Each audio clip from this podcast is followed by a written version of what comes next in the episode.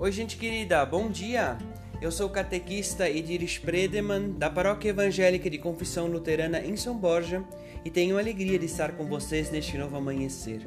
Hoje, dia 25 de junho, quinta-feira, nós celebramos porque 1530 foi assinado, publicado e passou a tornar-se conhecido a Confissão de Augsburgo, um dos documentos importantes para a reforma luterana. Eu venho celebrar com você este novo dia que se inicia sobre a graça e a misericórdia de Deus. Compartilhe as palavras do devocionário Semente de Esperança para o nosso novo amanhecer. O texto bíblico que quer tocar a nossa mente e o coração, do Novo Testamento de 1 Coríntios, o capítulo 15, o versículo 24, que nos diz: Então virá o fim. Cristo destruirá todos os governos espirituais, todas as autoridades e poderes e entregará o reino a Deus, o Pai. O texto devocional é intitulado O Projeto de Deus e o autor é o Günther Adolf Wolff, pastor em Palmitos, Santa Catarina. Nos diz assim o pastor Günther.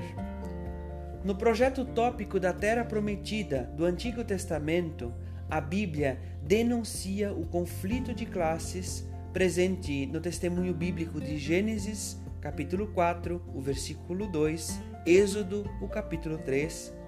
A violência gerada por essa sociedade classifista em Gênesis capítulo 6 a 8, essa sociedade geradora de escravidão, presente no testemunho bíblico de Gênesis capítulo 47, os versículos 13 a 26. Por isso Javé acaba com a origem do conflito e da luta de classes a propriedade privada da terra, que é sustentado pelo Estado e pelo templo. Com esses falsos deuses, esses deuses sustentam ideologicamente essa sociedade classifista, mas Javé cria o controle coletivo sobre a terra, meio de produção pela tribo, que traz liberdade, igualdade e paz. Segundo o Novo Testamento, Jesus Cristo vai entregar o reino pronto a Deus após ter acabado com as instâncias de poder opressoras, tanto o poder na terra como nos céus. Como escreve o apóstolo Paulo em 1 Coríntios, capítulo 15, os versículos 24 a 26. Que consequência tiramos para as nossas comunidades de fé?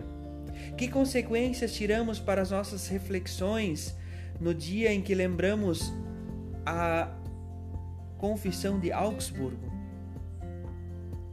Qual o projeto que Deus espera para a nossa comunhão com irmãos e irmãs na fé? Felizes as pessoas que têm fome e sede de fazer a vontade de Deus, porque eles e elas serão plenamente saciados. Que Deus guarde o seu dia, a sua família, a sua casa, que Deus guarde a sua vida em Cristo Jesus. Amém.